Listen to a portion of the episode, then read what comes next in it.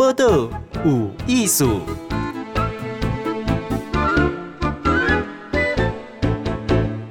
报道有艺术，咱访问的法医杨敏生，伊是老师，好，伊嘛有咧教册啦。对对对，我今嘛在新竹地检署担任法医的工作，另外一个职业就是大概就是、嗯、呃担任教授的工作哦，我有在那边兼课。他有一个很特殊，一节来看过，有这 CRT 遗体修复团队顾问哈。嗯，哇，你也是斜杠的很厉害。没有没有没有，不敢当。那因为讲说法医哦。一般人对对法医的感觉，刚刚一般医生不休想，对，好像会心里有一点，呜，有一点紧张紧张这样。对，嗯、你觉得嘞？呃，其实其实法医以医学的角度，伊来西的医院是算是科啦，一个科啦，就好像说你可以想到，我们有内科、外科、妇产科，只是妇产科拉出来的是活的，嗯，是喜悦的，嗯，那你可以想象说，医院里面有一个科。是是，好像呃，面对到的这个病人是不会说话的病人，嗯，所以我常常是用我我常常不把我的 case 当成尸体来看了，我常常是把它当成他就是只是没有呼吸、没有心跳的一个病人。好，那我们呃，如果用这种心态的话，其实他其实法医学本来就是一个科的嘛。哦，他去，他等于是说，呃，以妇产科的角度来讲的话，妇产科就是我们在那得台湾出生的时候，一定要有一个出生证明嘛。嗯、那这个出生证明可能是妇产科已经给你规定的一个出生证明，嗯、所以你就你就会变成中华民国台湾，或者是台湾或中华民国都一样。嗯，你得变成我们在台湾里面的一份子。嗯，那相对的，解囊细体疗，你那不是落后国家嘛？嗯，落后国家就挖个洞就把它埋着就好了。嗯，那我们一定要给他一个法律的文件，叫做死亡证明书。好。不管是医生开的或法医开的，嗯，哦，那你有这一张证明文件，你到板块可以户政单位可以改除户嘛？啊，除户的意思就代表说，他就从此之后就在我们这个地方就不见了，消失了。哎，对，所以其实我觉得他跟你可以想象，就是说他跟妇产科，一个是迎接生命，一个是嗯呃送走生命的一个一个一个职业，这样。我那那公，诶，一般医生。也听这个还价讲嘛，啊，我什么刀胃疼啦，我快烧啦，困没起啦，血压高，他有一些数值可以来做做协助啦。嗯嗯，可是做法医，你对象没恭维，好，所以你你要用什么样的方式？当然，死亡是一个要素。对，那主要个是个来看什么会？呃，其实尸体可能比活人还难看呐。嗯，我所谓难看不是外外表难看，就是判定他的嗯病症哦。比如说活人他他比较很简单嘛，他可能有一些仪器可以检查啦。哦，那譬如说问问他，问问病人，病人会跟你讲嘛。不然他咳几声，他就算不会讲，他也会咳几声给你听嘛。嗯，你听诊镜听一下就知道他有没有。嗯，有肺炎不啊？还是有什么感冒、咳嗽、有痰不安尼嘛？心中的泡泡跳诶。可是尸体不少嘛，尸体你可能面对到的时候，他就是一具冷冰冰、没有呼吸、没有心跳的病人。嗯，哦，那当然我们可能要多一点时间去收集他相关的一些资料。譬如说，我们有时候会去呃调一些病例资料，看一下他有心脏病、高血压、糖尿病某啊？哦，还有他生前有没有酗酒啊？甚至我们从外观的角度来看一下，当然外观角度。如果是针对什么自杀的啦、他杀的啦，哦，要掐拢掉这意外的，这就比较简单，嗯，所以很明确的就是死因。可是你针对突然有一个人好好突然倒在那边，那除了看病例以外，我们有时候甚至就要借助一些解剖的方式，就是解剖哈。解剖其实听起来有点恐怖啦，其实你可以想象，就是我们要借助一碗亏的。回对哈，我常常都喜欢跟家属讲，开刀啦。嗯，那我们检察官喜欢跟家属说，这要开破啊，家属就快疯了。嗯嗯，那我也换一个角度，我常常会跟检察官看一下说，我们换一个角度哦，温柔一点角度，我跟他讲啊，对跟你妈妈爸爸以前开刀一样，那个亏的，啊亏的来检查几点啊，家属就比较能够接受。所以其实我们法医的，坦白讲，只有一双眼睛，嗯，一双手，所以绝大部分大概是很多是凭经验。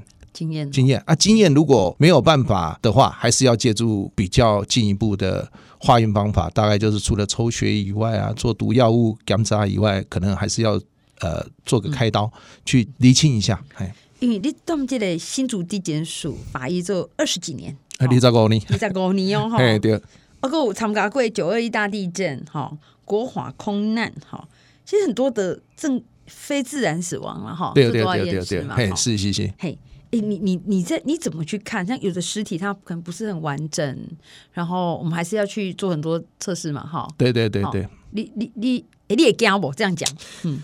其实哈，他没空哈，你讲不惊是变人的啦。我我刚开始当法医的时候，我我觉得人常常就是想，呃。人人常常有一句笑话，就是说幻想很丰满呐，实质上很骨感呐。就是说，你你有些最近的代志的时候，你也发现说，它不是像我们想象这样子，啊，就好像就是说电视上演的啊，嗯，就是说呃有一个很好的环境啊，好，你检查尸体，检查完之后就说，那其实事实上尸体不是每一具都一样的，嗯嗯，尤其像刚才朱启林讲诶讲啊，譬如说有九二一的被压死的，嗯。啊，譬如说有重大灾难的。呃，比如说国华空难那时候，我们新竹发生国华空难，我还记得三月十八号那时候国华空难，它飞了两天就发生空难了。哦，那你掉下来都是尸块啊，你怎么去拼凑？后来就发现哦，又是另外一个学习，比如说要验 DNA 啊等等那一些东西。嗯，那其实尸体大概当然啦，就是说我不是在这边下 听众的啦，大概尸体大概百分之八十是完整的啦。嗯，那差不多百分之十几十到二十不到。哦，大概可能是一些撞到支离破碎的啦，或者是不是正常死亡的这样子。那这一些案子可能对我们来讲是比较有挑战的。嗯，哦，可能你要去看他，除了看他有没有他杀，他如果有他杀的时候，你得要了解一下他到底是怎么死的。哦，哦，是被刀子刺的，还是被枪打的，还是被棍棒打的？那刀子是有几种刀子？哦，这些等等，这些都是。牵扯到就是另外一个领域的东西，鉴识科学的领域的东西，所以我觉得，嗯，都是一样是做尸体，可是呃，你就可以从里面去学到一些不一样的东西。嗯、那太多啊，你有讲，哦，迄个。可能验尸的环境嘛，无一定像咱想哈尼拄啊好吼。你那那看电视什么 CSI 啊，哈，看电影啊，哈，都是这种高科技诶设备环绕，哈，然后一个 team 哈，而且那个很很精彩，因为时间不真对嘛，不不不不不，哈，就会知道结果哈。对对对。那我们现实诶。哎，那种咧，例如讲，咱咧验验这个尸体的位置，是嘛嘛是固定嘛，还是讲嘛爱出去？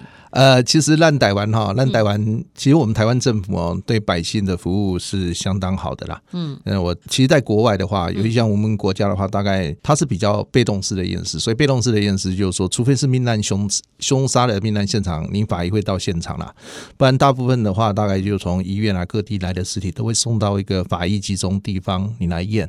嗯，所以对他们来讲的话，一天。验个十句二十句很正常，嗯嗯。可是让你台湾某些省哦，我们台湾政府对百姓很好，有时候要为民服务，你知道不？嗯嗯。那台北，你们台北地区哈，台北收在他某些尴尬，因为台北的尸体大概主动会送到殡仪馆啊，哈，或者是在医院这样子哈，一馆、二馆，或是新北市殡仪馆或者这样，大概都会集中。嗯。那可是，在我们那种中南部，像新竹，我那时候刚去的时候，也算整卡收在嘛。嗯啊，现在竹北有点。不一样的啊，不然以前那些真卡收在，以前我记得刚去的时候也没有什么好的殡葬的场所，几乎都在家里。大概以前我们新竹我刚去的时候，大概百分之六十到七十都是在家里出殡。嗯，那。我们新竹还有两座山呢，这个五峰，这个那个 那个坚石，嗯啊，你就知道那个很精彩的。你有没有看过在验尸到现场的时候没有灯光的？用欧多拜我点起来哇，点那个球啊，要不然就拿手电筒。嗯哦，那在家里那更是特别的。然后家里有时候那个环境。很多乡下人环境不是很好，嗯嗯，哦，那所以其实台湾的法医其实有一半的时间，嗯，大概都在路程上，到处对，像那种呃，你可以想象，就一个医生提着公事包出去早期一样去出诊一样啦。是爱糟拖呢？哎，糟拖啊，我能就招拖，叫政治人物，我想想快呢，等下招拖啊。那因为招招完对，那因为家属有时候放在家里，那我们大概就体谅他。那当然现在就慢慢比较好一点了，因为现在人都大概住公寓啦，嗯，哦，或住商业区。区哦，所谓的蛋黄区，所以他们现在的年轻人也慢慢的想法就比较比较不一样了。他们几乎就会觉得说啊，人死掉的时候不要打扰到邻居或怎么样，不要造成困扰。所以他们慢慢的会慢慢的很多都市化的地方，像我们新竹市中心或竹北地区那一种比较呃比较比较呃现代化的都市，我让你讲给他得罪竹东哈峨眉比较属于城乡地区的银龙诶，给主动集中在一些呃固定。的地方，殡特别是殡仪馆那边来验尸，对。诶，像这样子，无论是出去验尸，还是讲自然这个遗体，哈，就是集中啦哈。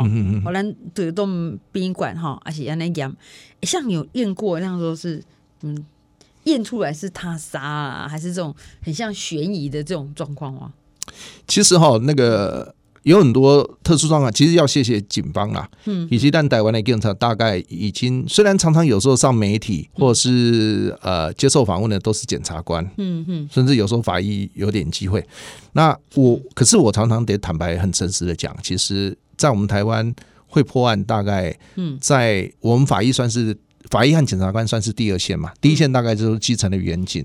他们其实我们台湾的警察其实素质还蛮高的，他们常常都会先把你做过滤的。嗯嗯，所以我们常常接到这个案子的时候，已经大概初步了，已经知道说这个案子的的过程，嗯，或者是它是什么。那当然难免会有一些警察，可能难免有一些比较呃故布疑阵的或怎么样，他们可能比较，毕竟他不是这一方面的专业，所以有时候也是会被我们抓到。嗯，就等于是说有点有点，我们有点筛选这样子啦。他们先帮我们第一个大大水库的原理先帮我们筛选，所以其实有很多凶杀或是什么，比如说这一次的那种杀人三三条人命被人家那个人蛇集团的那一种，那他们讲黑道不是警察为家，我想光靠我们检察官和法医也没有能力把它弄出来了，大概是这样子。哎，那像。在验验尸啊，哈，嗯，我们刚刚讲说会不会怕嘛，哈，你们会在晚晚上相验吗？哦，哎呀，我们尤其像重大案件的时候会，会前阵子不是新竹突然有人放一把火，就把全家人八个人烧了嘛？对，哦，那时候我们去弄，我记得那时候去的时候十点多，不只是屋我们到了哈，嗯，我们检察长叫主任，哦，我靠，细个检察官龙去很牛啊，因为那是重大事件嘛，对，哦，一定要赶快处理。那我们记得从弄完之后到家属却。初步确认身份，当然要做 DNA。告诉我，检察官做完笔录。我记得我回家的时候，水龙头一开要冲澡的时候是凌晨三点半。哇！哦，我隔天八点还还有事情要做哎。嗯嗯。哦，那当然这个是比较少了，比较特殊哦，比较特殊的会立即啦。那一般的话，大概我还是。请各位听众朋友不用过度紧张，我们台湾还是一个还蛮祥和的地方啦。嗯，凶杀案并不是这么多啦，大部分都是会在白天处理啦。这样，像你看到凶杀案还是说主杀的案件哈，你们会去被了解后边告诉吗？呃，一般有时候我我其实比其他人还幸运啦，因为有时候检察官在问笔录的时候，因为检察官问笔录都会很认真嘛，问很久，那我常常会坐在旁边啊，开完死亡证明书。可以了，咱要起码弄电脑化嘛，手上这边是亏十分钟得亏掉嘛。对哦。啊，你眼睛底下不可能玩手机嘛，玩手机也不礼貌嘛。嗯、我就会很，我这个人个性是比较这样，我就会听检察官在问这些案情。哦。那在问案情的过程中，我就比别人更有机会去听到有些人不为人知的故事。当然不是听八卦啦，我常常比较让我比较感动的，就会觉得说，哎，这这一些啊，为什么跟他父母亲这么多年没有见面？哦，原来是父母亲离异。哦，那留下了小孩子，那小孩子被通知来，嗯。啊，譬如说我们啊，前一阵子有一个人他来念，我们检察官说啊，你来龙不来看领导辈，嗯，可能安养中心，对，啊，你安那有几条仪器哦，嗯，后来他有点眼眶泛红，一共检察官拍摄，我六岁的时候爸妈就。离婚了，已经嘛三十几岁，有三十年无看见因因老爸啊，嗯，所以叫他验尸，他当然你也认不出来。啊，我说你来夸过，一共因为他没有看过他爸爸，他想要认真一点看他爸爸到底长什么样子。嗯，那其实这个就是我有时候让我很感动的地方，嗯，这就是生命故事。所以我常常会，我自己也觉得蛮幸运的，因为工作的关系，有时候会听到人家一些不为人知的一些心灵小故事，嗯，小故事，哎，因为。其实应该叫杨老师哈，不敢当。那就是有像送行者哈，那刚协助最后一里路的，他把它记录下来还出书哈，所以看起来看直接法医也不只是法医啦，哈，还看到了很多这个细细面啊，哈，那一般看不到的内容这样，哈，我们等一下再继续回来。好，谢谢。来，咱继续访问是第这个新竹地检署法医哈，杨敏生，伊嘛是教授哈，在我们大学里兼课哈。在上一段那种工啊，法医嘛哈，就是就来的都开始哎验验验哈。可是我觉得他还兼做了诶、欸，像遗体修复哈，协助嗯阿玛五出册哈，嗯，那这个就走到更另外一边了哈。对，为为什么要这样？其实有时候人家问我说为什么，我就觉得，因为我后来研究所转念人文。嗯因为我刚刚写安内啦，我我这个人有点奇怪，我觉得医学的东西，坦白讲，你再念继续念下去，就是很精细嘛，还是医学。所以当我有机会念的时候，我后来就尝试性的去念念人文。我那时候研究所是念了呃南华大学的生死所。我本来是要去念中正大学犯罪所啦，啊对，因为报名阴错阳差嘛，所以后来。南华刚好，我想说死死亡跟跟死亡应该有关，我就进去，就立刻也是要求我在变阿弥陀佛的，阿弥陀佛的，要念阿弥陀佛的。这法医哦，接触死亡还不够多吗？还要去读死亡？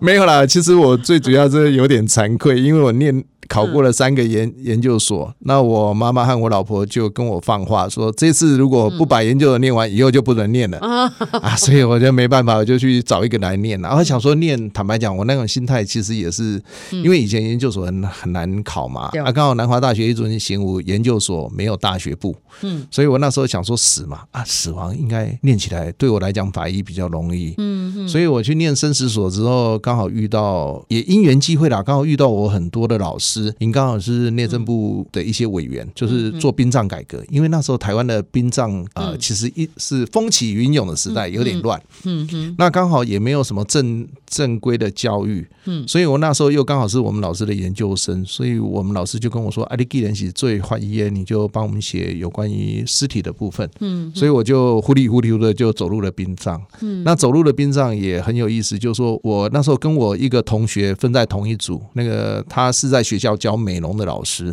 嗯，那我们两个人就负责写遗体化妆啊、遗体美容啊、遗体修复。嗯，那其实坦白讲，那时候会写这些东西是为了毕业。嗯哼，呃，那么。这很现实的嘛，我就是为了毕业。可是我在做的过程中，我才发现，哎，以前没有人做修复啊。以前人家尸体，因为咱台湾人讲还是在，咱不爱看人的尸体，咱也不爱给咱的尸体，除非人的尸体用别人看嘛。以前没有什么瞻仰仪容啦，其实瞻仰仪容是西化的，是嘿，我妈讲的是亚洲诶，阿门的在我也敢跨尸体。平时正常人不会去看别人的尸体。以前是无啊，厝诶人一挂啦。所以你你干嘛今嘛出殡殡葬一挂尸遗容？